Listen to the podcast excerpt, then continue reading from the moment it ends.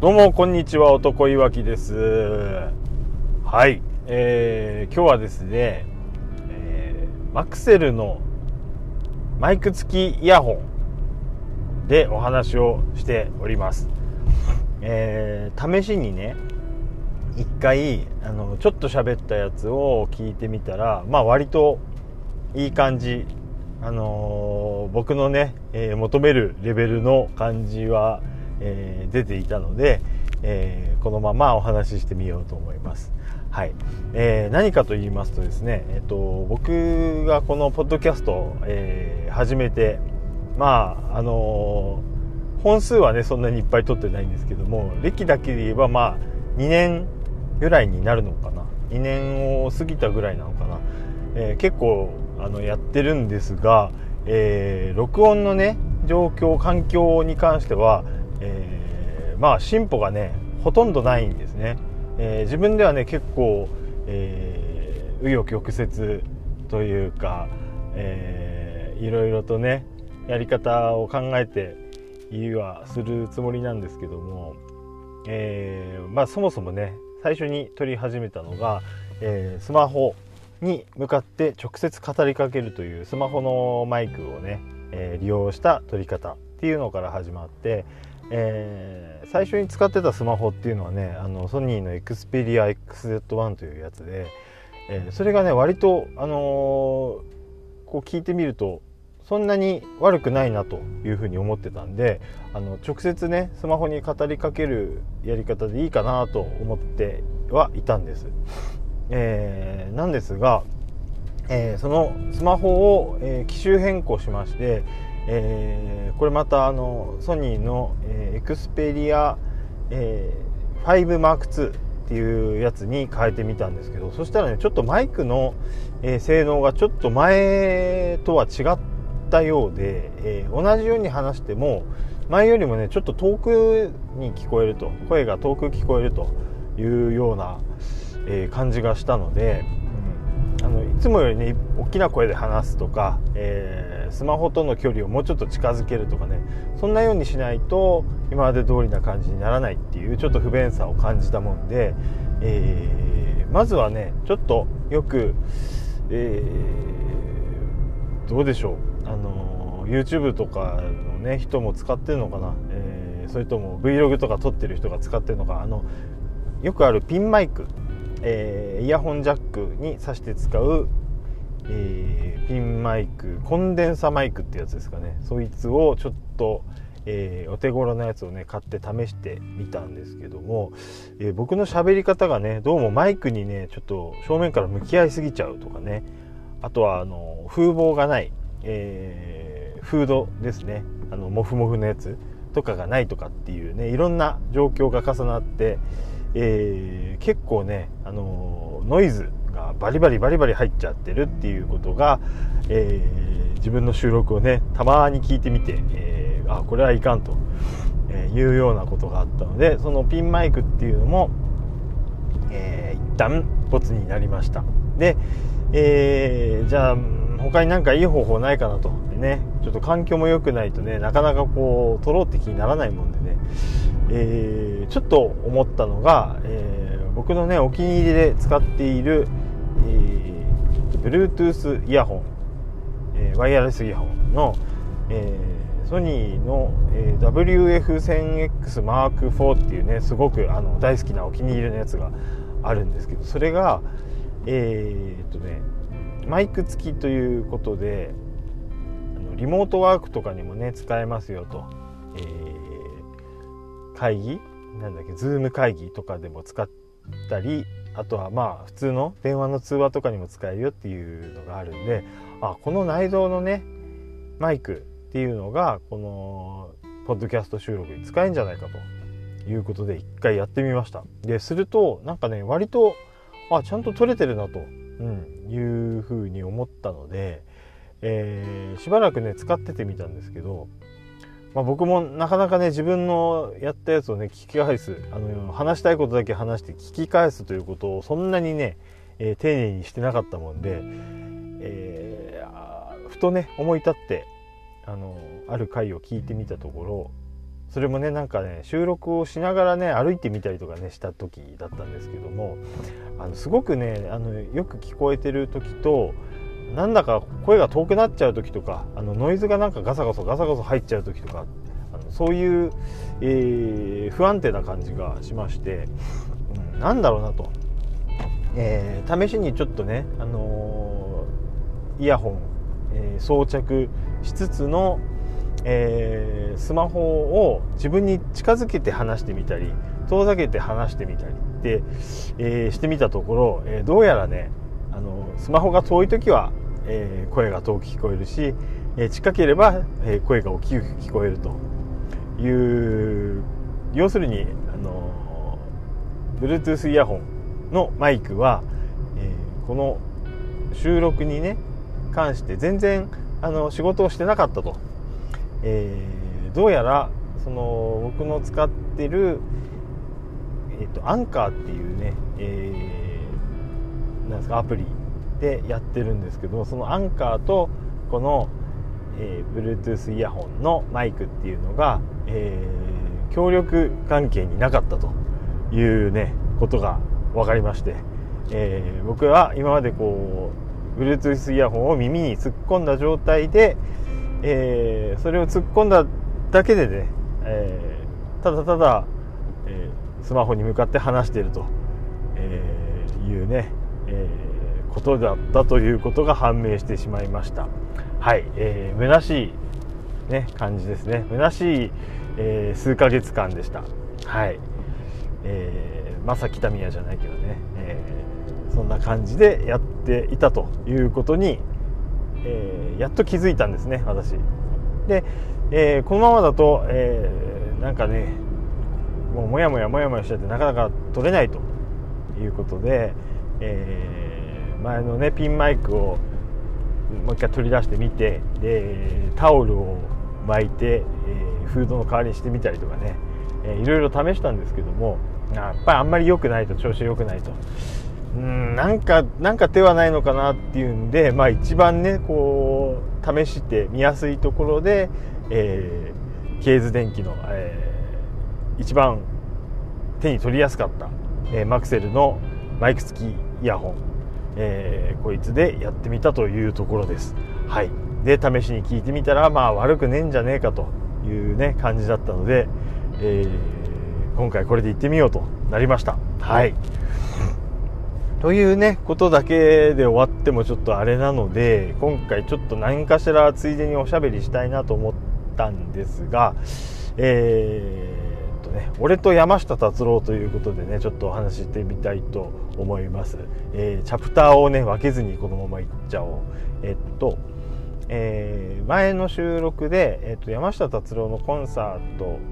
に行きたかったチケットは取ったんだけども、えー、新型コロナの影響で、えー、達郎さんが、えー、コロナに感染したと、えー、いうことでまあ1回延期になって、えー、今度のね1月に延期ってことになったんで、まあ、まあ、残念だけどもじゃまあ延期をちゃんとやってくれると、えー、振り替えをやってくれるっていうことでまあさすがだなというところなんですけども、えー、まあ僕はあのそもそもそのまあ音楽はねそれなりにあの好きな音楽は聴く聴いたり、えー、CD その他でね聞いたりあとはまあライブの、えー、映像とかもねあれば、えー、見たりとかする程度には好きだったりするんですけども、えー、特別ねその山下達郎さんあのもちろん音楽も大好きなんですけども、えー、今回ねとある点に、あの注目して、え、なぜ山下達郎がいいのかとえー、お話ししてみたいと思うんですけども、えー、結論から言うとね山下達郎のライブっていうのは、えー、座って聴けるよというのが、え大きな魅力の一つなんですね。えとまあアーティストのライブ、えポップス、えロック j p o p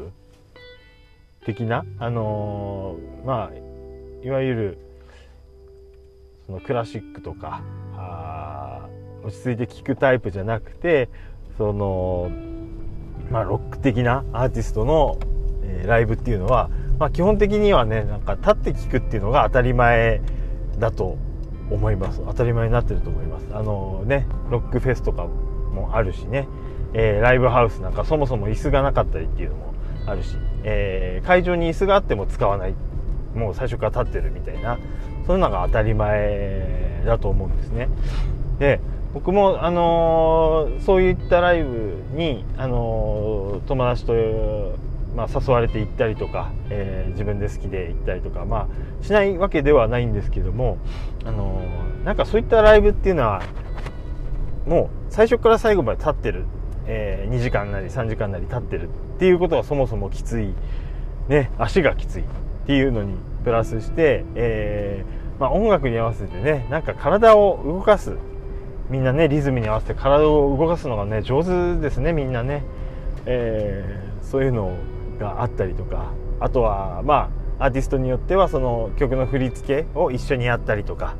えー、なんならもうほとんど合唱みたいにねあの客席も一緒に歌ってたりとか。っていうのがね、まあ、多々あると思うんですね。そういうのが、えー、楽しくないとは思わないし、えー、そのアーティストのねライブの映像 DVD ブルーレイ等で、えー、見る場合はねそういうのもあのいいもんだなと思って、え、見られてはいるんですけどもまあ正直あんまりそういうのが、え、得意じゃないんですね僕が。あの、やってみりゃ楽しい楽しいってとこまで行くことは行くけどまあ、なかなかねそのそこまで自分の心にねこうエンジンがかかる、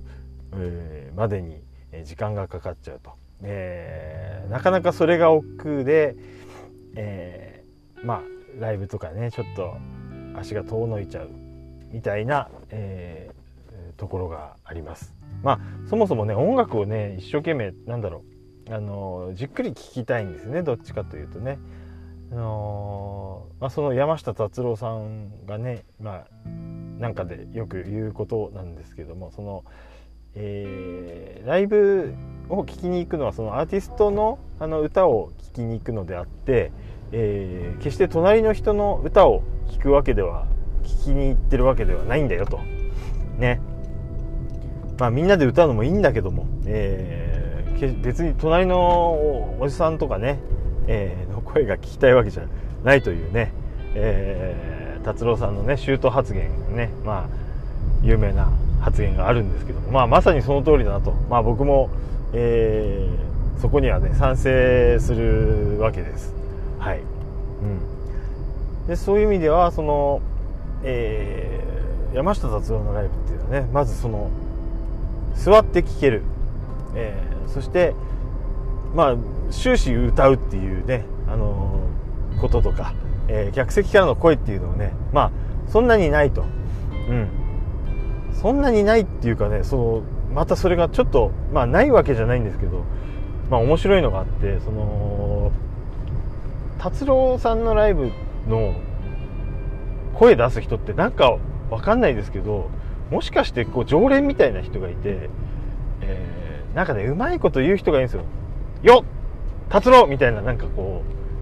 なんでしょうプロレスの会場でもねあの、まあ、今はね声あまり出せない状態ですけどあの昔からその会場の常連のおじさんっていうかまあなんか常にいるんじゃないかみたいなおじさんがあのねヤングライオンとかあのアスナロ選手とかねあの若い子とかにねこ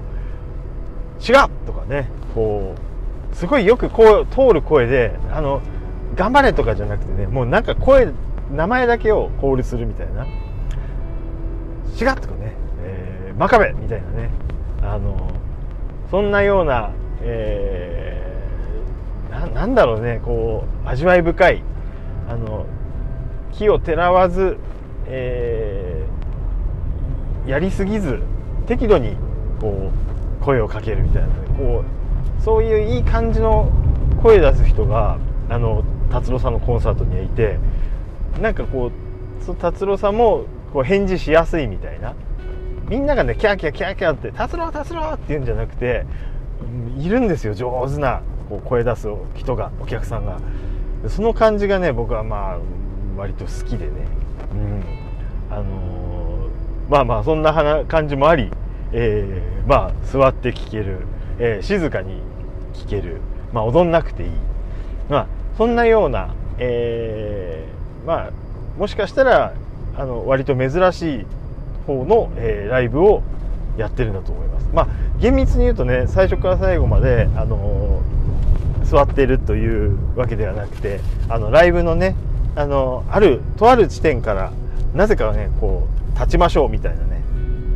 まあお約束の部分はあるにはあるんです。あのあるんですけどね、まあ、そこはしょうがない。あの付き合いましょうそこは付き合いつつえー、なんだろうだから途中のクライマックスに向かう、えー、ラスト3割2.5割から3割ぐらいの間は、えー、立つというようなね、えー、場合によってはそのクラッカーを鳴らすみたいなね、えー、こともあったりとかっていうのも、まあお、お約束みたいなのがねあったりするんで、まあ、それはね常連の人にねあの率先してやってもらってリードしてもらって、えー、まあできなきゃやんないでいいぐらいの感じだとは思うんですけど、うん。あのー、そんな感じで、えー、まあ踊りたくない立ったまま嫌だというね、えー、じっくり聞きたいというタイプの人に、えー、もあんまりこう壁がないような感じになってるので、うん。まあ、そういった点がね、あの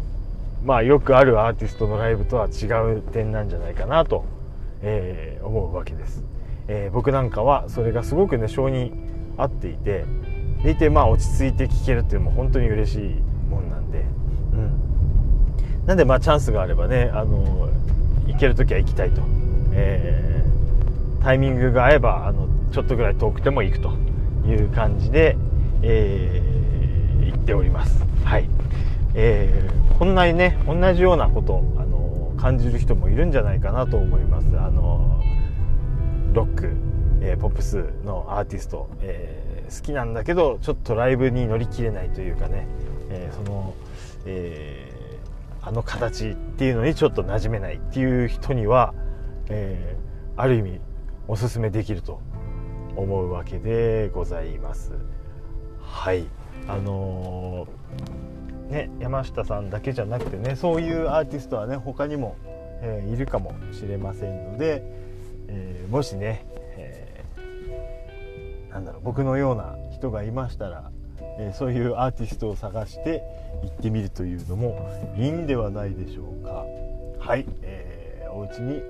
到着いたしました。はい